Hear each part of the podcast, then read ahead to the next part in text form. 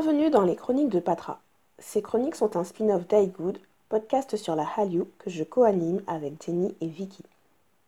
Dans nos chroniques individuelles, on parle de thèmes un peu plus larges que l'actualité musicale et des K-dramas, mais toujours en rapport avec la Corée du Sud. Pour mon quatrième épisode solo, j'ai décidé de faire une review de l'épisode K-pop de la série Netflix En Bref.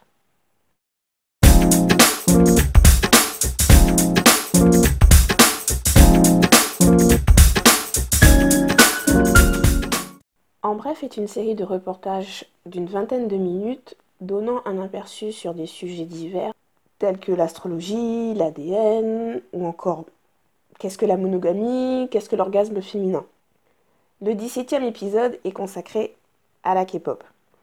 D'où vient la K-pop? Comment fonctionne-t-elle sur le plan financier, sur le plan logistique, sur le plan humain? Ce reportage réussit à répondre brièvement et précisément à ces questions. En toute franchise, de tous les reportages anglophones et francophones que j'ai pu lire sur ces dix dernières années, tentant d'expliquer ce qu'est la K-pop, de définir la K-pop, cet épisode de En Bref est le plus sérieux et le plus complet.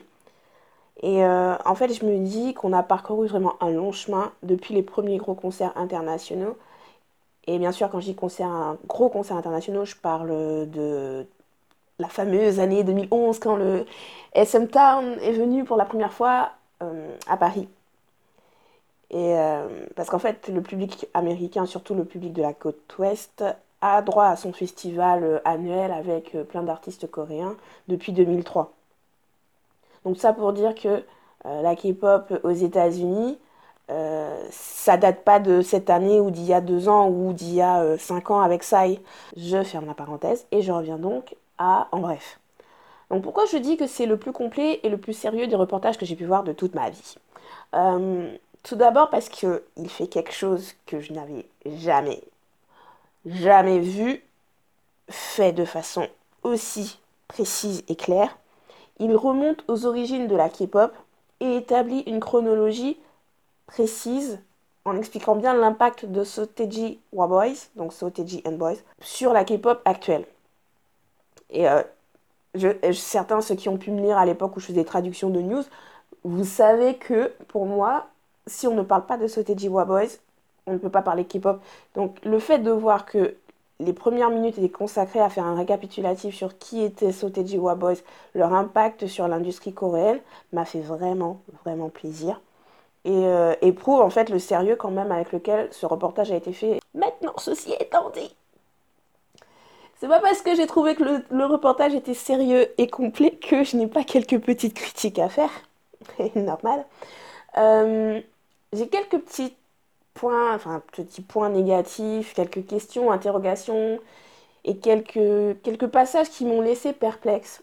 Euh, par exemple, faire comme si la musique coréenne d'avant Sotejiwa Boys ne se limitait qu'à du trot, à de la musique folk, euh, des balades patriotiques. J'ai trouvé que c'était quand même un gros raccourci parce qu'il ne faut pas oublier quand même que dans les années 80, euh, il y a la scène rock, surtout la scène heavy metal, qui est très, très, très présente. Donc certes, quand je dis présente, c'est pas forcément au niveau mainstream, mais je veux dire pour la jeunesse coréenne, euh, il y a des groupes mythiques de heavy metal qui datent des années 80.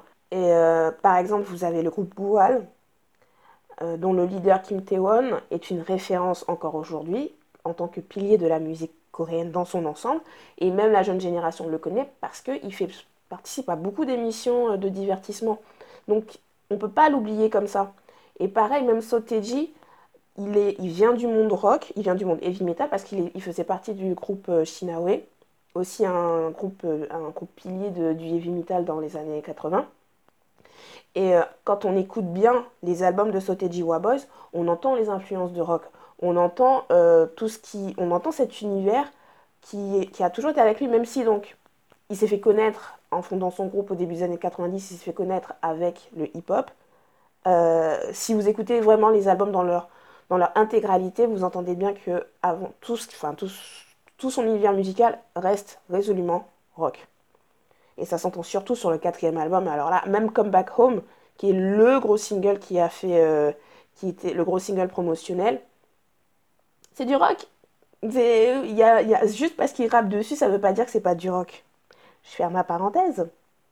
Donc tout ça pour dire que euh, ça m'a un peu dérangé qu'on présente l'industrie euh, musicale coréenne euh, comme monolithique et vieillissante, sans expliquer, enfin sans en tout cas mentionner qu'il y avait quand même d'autres genres musicaux qui étaient en train de se développer. Et il n'y a pas que le heavy metal dans les années 80, il y a aussi au tout début des années 90, il y a le RB, genre avec le groupe Vibe, qui est très qui est vraiment en train de se développer euh, sur la scène underground. Euh, donc en fait, ce gros raccourci m'a dérangé.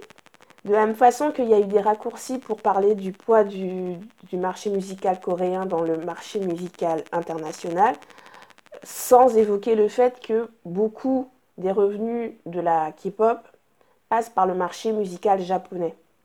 Et euh, les premières, on va dire, les, premières tentatives d'exportation euh, de la K-pop sont passées par le marché japonais. Et même encore aujourd'hui, il y a beaucoup de groupes qui vont débuter, qui ne sont pas forcément euh, reconnus sur le marché euh, coréen.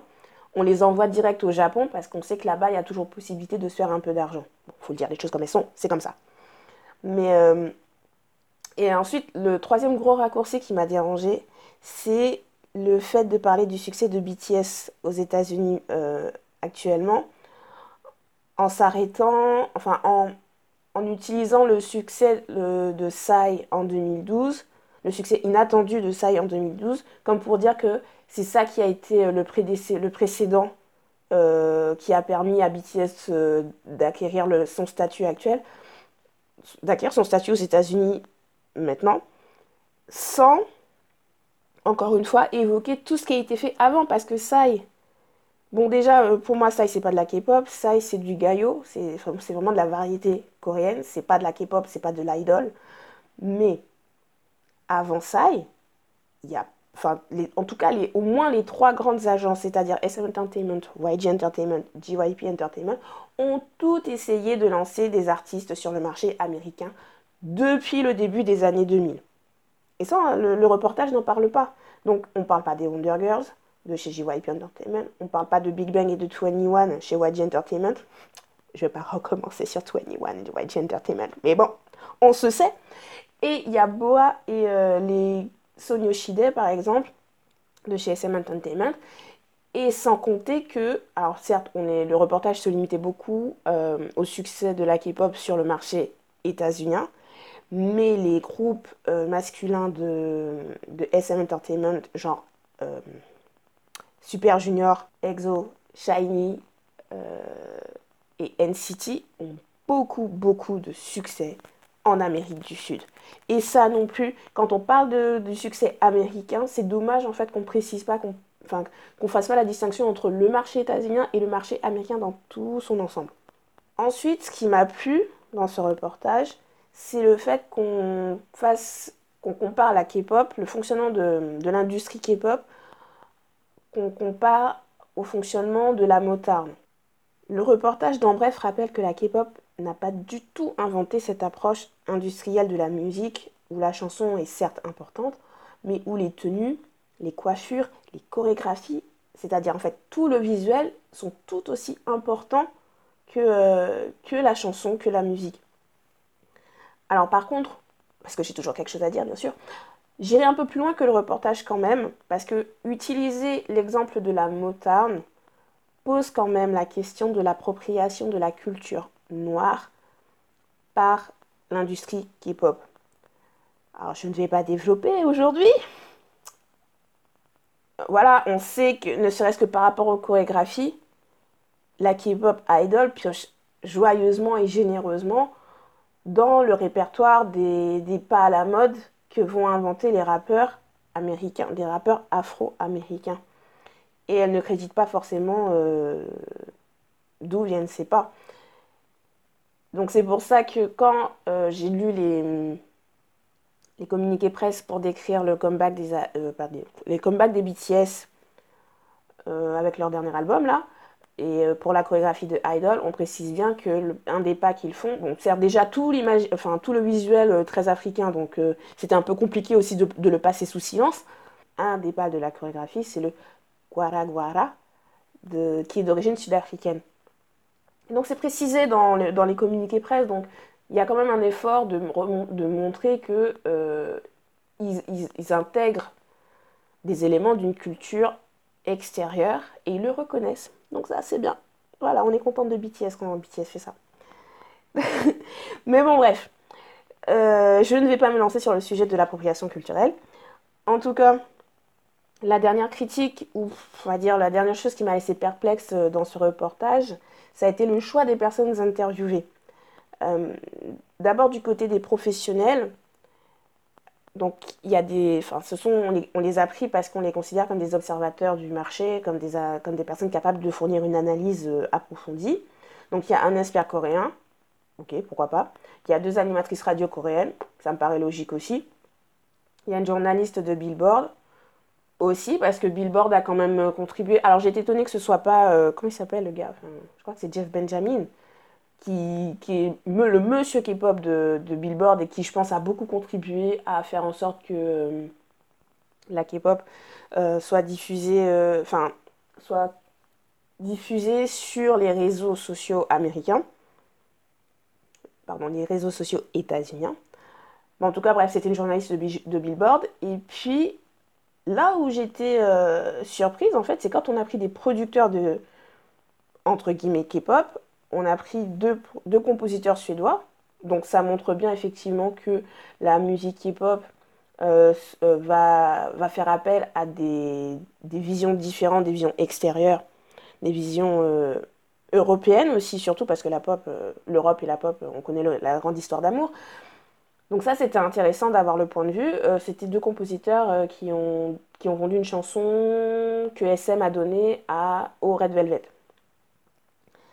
Euh, mais par contre, j'étais vraiment, vraiment surprise par le choix de, Primary. Donc, c'est un producteur euh, de, hip-hop qui, on va dire, sur ces cinq dernières années, s'est imposé comme producteur aussi pour des idoles en recherche de crédibilité, de street credibility, on va dire. Et euh, les autres producteurs interrogés, ça a été Epic High, donc là, pareil, et c'est surtout Tableau qui a parlé, on n'a pas entendu DJ Cutters et puis euh, l'autre.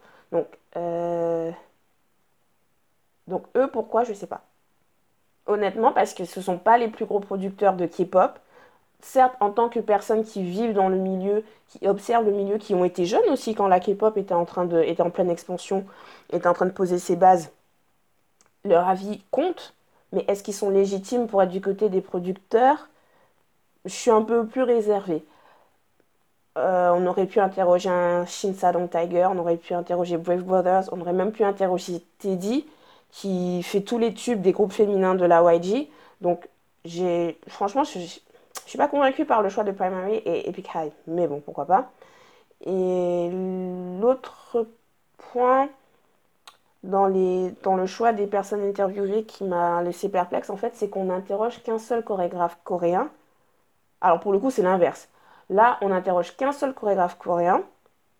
On n'interroge pas du tout de chorégraphe qui vient de l'étranger. Alors, on sait que la chorégraphie est quelque chose de très important du visuel de la K-pop. Pour moi, ça crée un vide dans les perspectives sur euh, l'évolution des chorégraphies parce que toute la K-pop actuelle, sans le hip-hop, sans la danse hip-hop, ne serait pas ce qu'elle est aujourd'hui. Donc, encore une fois, mon propos n'est pas de vous faire une histoire euh, de la culture hip-hop euh, en Corée du Sud, mm, et je ne veux pas en remettre une couche sur l'appropriation culturelle, ok Mais quand même, je trouve bizarre qu'il n'y avait pas possibilité d'interroger des grands chorégraphes qui ont pu travailler avec les grands groupes de la SM Entertainment ou de YG Entertainment. Ceci étant dit, je reste consciente que les agences sont très attentives à l'image que les médias occidentaux renvoient d'elles. Et elles préfèrent généralement communiquer de leur propre initiative et garder le contrôle de leur récit. Donc peut-être que les chorégraphes étrangers réputés ont une clause de silence ou dans leur contrat, donc ça serait pas étonnant d'ailleurs, mais bon, il y a quelques, quelques grands chorégraphes euh, d'aujourd'hui qui ont fait leurs premières armes en chorégraphie de la K-pop. Je dis ça, je dis rien. Et donc l'ultime point que j'aurais voulu aborder euh, ici, c'est et que j'ai trouvé vraiment intéressant, c'est la parole donnée aux fans étrangers. Certes, on leur donne la parole, mais surtout, on ne se moque pas d'eux, le reportage ne se moque pas d'eux. Le reportage prend en compte ce qu'ils disent, ce qu'ils, elles, ont à dire. Le reportage les met en valeur. Et ça, pour moi, c'est quelque chose de très, très important. Quand on voit que encore aujourd'hui, on va aller se moquer des fans de K-pop qui vont euh, commencer à pleurer parce qu'elles voient un artiste. Mais quand ce sont des fans de Johnny Hallyday ou je sais pas qui, euh, là, ça pose aucun problème. Quand on va voir des hommes de 50 ans qui vont te dire qu'ils collectionnent tous les albums de Johnny, ça pose aucun problème. On trouve ça normal, on trouve ça cool. Mais quand ce sont des, filles de 15 ans, des femmes de 40 ans qui te disent Moi, je suis fan de, tel groupe et je, les trouve, je les trouve adorables, je les trouve géniaux, on va trouver ça bizarre. Donc, voilà. Pour moi, respecter les fans de K-pop aujourd'hui, c'est quelque chose qu'on voit encore très peu dans les médias et le fait que le reportage réussisse à le faire me semble très important à souligner. Maintenant, ceci étant dit, je pense que ça aurait été intéressant aussi de faire, euh, d'ouvrir avec une perspective des fans coréens sur les fans étrangers.